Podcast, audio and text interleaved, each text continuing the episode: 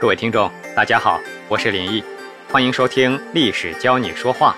本节目由喜马拉雅 FM 独家播出。今天这篇文章的题目呢，你应该已经通过文字读到了一些了。我在这儿不专门去解释一下，估计啊，很可能会产生许许多多的不解。朱家并不是一户姓朱的人家。而是秦汉政权交替时候的一位游侠，司马迁在《史记·游侠列传》中这么记载：朱家，鲁国人，也就是说是今天的山东曲阜人。他在儒家繁盛的鲁国，没有以学术立身，却以侠士义气而声名远播，挺特殊的。而今天的题目中的“任侠之士”这个成语呢，“任”是任务的“任”。侠是侠客的侠，任这个字在《墨子》一书中的解释为高义之人，为了自己想要完成的事，哪怕损害自己的利益，也在所不辞。高义之人如果为了解救他人的危急，即便是自己厌恶之事，也绝不退缩。任侠之士这个词指的就是重承诺、轻生死、讲义气的见义勇为之人。我把它讲的接地气一些吧，就是那种愿意为你两肋插刀类型的朋友。在之前的节目中，我们能够隐约发现一个打引号的定律，这也许也是历史的一种巧合吧。古代名字里有“布”的许多武将都特别能打，比如说我们曾经在节目中提到过的英布，你还记得吧？还有《三国演义》中的吕布，这次呢，我们再提到一位猛将，名字中也有一个“不”字，叫做季布。季是季节的季。哎，你可别小看那些能打的人，能打又能说，这也是一种魅力啊，说明文武双全呐，对吧？既有理性，能够控制自己的行为，但是呢，该出手时他也有出手的能力啊。这位季布将军呢，是楚国人，也是一位打抱不平的侠义之士，在楚地非常有名气。当时流传过这么一句谚语，你听听啊，叫做“得一百斤黄金，不如季布的一句承诺”。对了，这也是成语“一诺千金”的由来。虽然中国古代文献中的黄金有很多时候指的是铜，但是就算是铜，在当时也是非常有价值的东西了。这足以证明季布说话的魅力。季布呢，曾经效力于楚霸王项羽，多次在与刘邦的战争中打得未来的汉高祖是一点脾气都没有，非常的凄惨。在刘邦击败项羽夺取天下、建立大汉王朝之后呢，一直耿耿于怀。这种心结呢，我是可以理解的。所以刘邦特地下令悬赏千金，要捉拿季布。胆敢窝藏季布的人，一灭三族。哎呀，这是什么样的仇恨呢？所以，有关刘邦面对季布的心理阴影面积到底有多大这个问题啊，我们仁者见仁，只能去自己猜测了。而此时的季布呢，躲在濮阳的一户姓周的人家家中。这户人家因为情势危急，连忙对季布说。汉朝天子悬赏捉拿你的命令十分紧急呀！搜查的官兵即将要来到我这里。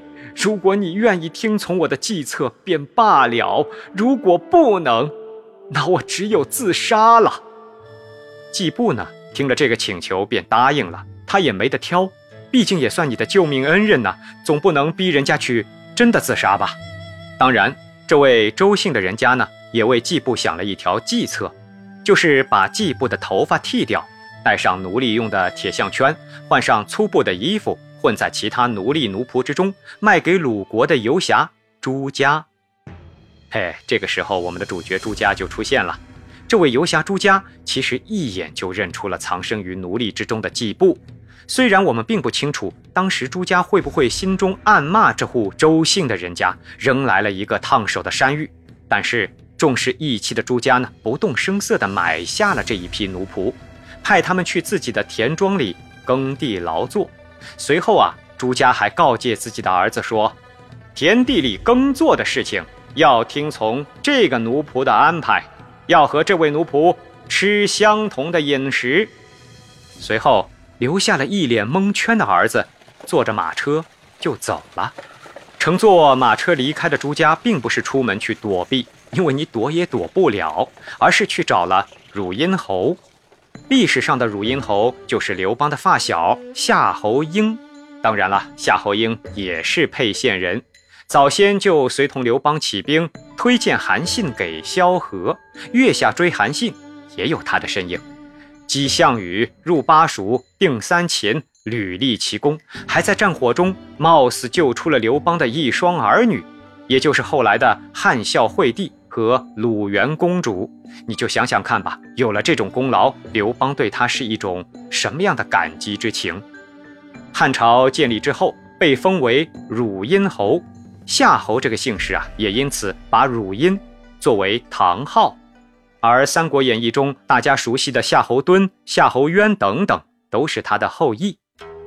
夏侯婴见到著名的侠士朱家来访，于是邀请他成为了座上宾，把酒言欢了好几天呢。一天在酒席中，朱家趁机说道：“陛下发皇榜抓捕季布。”如此着急，是因为什么原因呢？夏侯婴回答说：“当初季布在项羽手下多次进攻陛下，次次险些要了陛下的命，于是便记恨季布了。”朱家继续说道：“您觉得季布到底是一个什么样的人呢？”夏侯婴想了一想，回答说：“应该是个……”有才能的人吧。听完夏侯婴的回答，朱家这才放心，继续说：“做臣子的就要遵从主公的号令。当初季布作为项羽的属下，按照项羽的要求追杀刘邦，根本就是分内事。难道所有为项羽服务过的人都要被追杀吗？陛下刚刚平定天下，就要因为个人恩怨追杀季布？”这不就是向天下人展示自己气量狭小吗？既然季布真是个有才能的人，汉朝又容不下他，他只能北逃匈奴或者南下南越。这种记恨他人而资助敌国的行为，就和伍子胥鞭尸楚王是一回事了。您要不要找个机会和陛下说明一下利害关系呢？夏侯婴听到朱家的话。又明白朱家是远近闻名的侠义之人，对季布的藏身之所啊，心里也已经猜出了个大概，于是答应了朱家的建议。要知道，历史上伍子胥为了替父亲和兄长报仇，鞭尸楚王后，被自己的挚友申包胥责问时，他回答说：“我已经是垂垂老矣，想报仇已经时日不多。”既然我用正常的方法已经无法报仇，不如不择手段，做一些违背常理的事，倒行逆施，来完成此生的愿望。这也是成语“倒行逆施”的出处。终于，夏侯婴找到了机会，按照朱家的意思向刘邦陈述了利害关系。刘邦最终接受了建议。赦免了季布，还任命他为郎中。当然了，并不是说让季布去做个医生啊。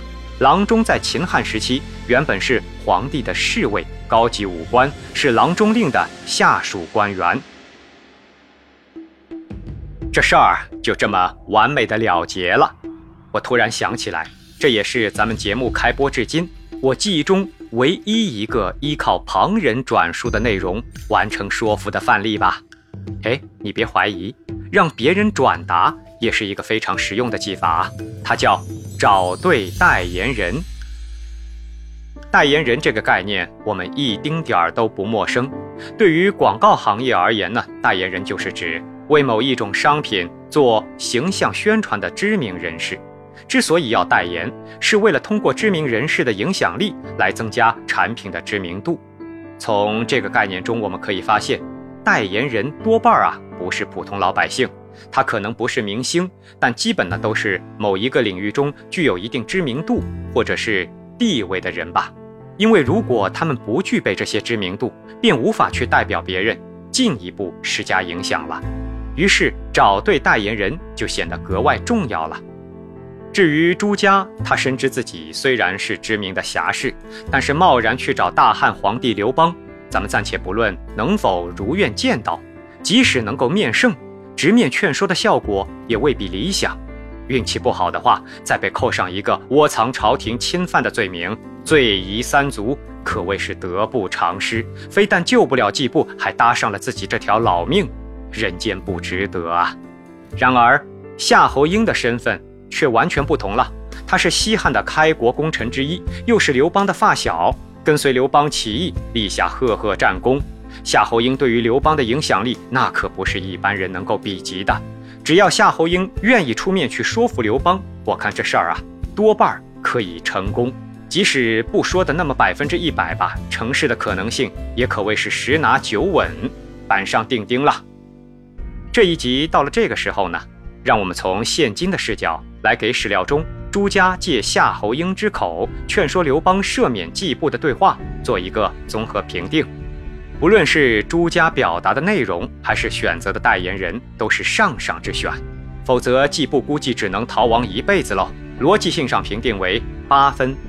朱家非常明确自己的身份和自己话语的力量所限，靠夏侯婴的转述达成了目标，这完全是精妙的安排。策略性上评定为八分。朱家利用历史上伍子胥的倒行逆施来警醒刘邦，并非特别的惊艳，也算是中肯吧。表达力上评定为六分，用了好几天的酒局才找到合适的时间去说服了夏侯婴。虽然进退有度，却不能算是即兴谈吐，即兴度上评定为五分。刘邦赦免了季布，还重用了季布，季布呢也侍奉了三代帝王。对于大汉王朝建立初期的稳定是有积极意义的，影响力上评定为九分，因此在满分为五十，每十分为一星的标准下，我们将朱家的说辞评定为三十六分，三星半。在现实生活中，寻找自己的代言人是不是需要花费很昂贵的代价呢？我想未必。比如，只要你找对了人，你足以完成你想要达到的传播效果，这个人呐，就可以是你的代言人。嘿，聪明的你，此时此刻一定会质疑我刚才说的啊！你不是说了代言人都是某一领域中具有一定社会知名度或者地位很高的人吗？没错，我可不会马上就忘记我刚才说了什么。知名度和地位得分场合，好比在家中吧，对于孩子而言，父母的身份。显然更有权威性，在家中的地位呢，也往往会更高一些。我来举个例子给你听吧。今年除夕夜，家庭聚会时，我的小侄子偷偷摸摸地跑到我的身边跟我说：“大伯伯，我爸现在抽烟抽得越来越多了，谁劝他都不听，还弄得厨房里乌烟瘴气的。他就服您，能不能帮忙劝劝他别抽了？你看，对于我的小侄子而言。”这就是找对了代言人呢，他自己也说明白了这个问题。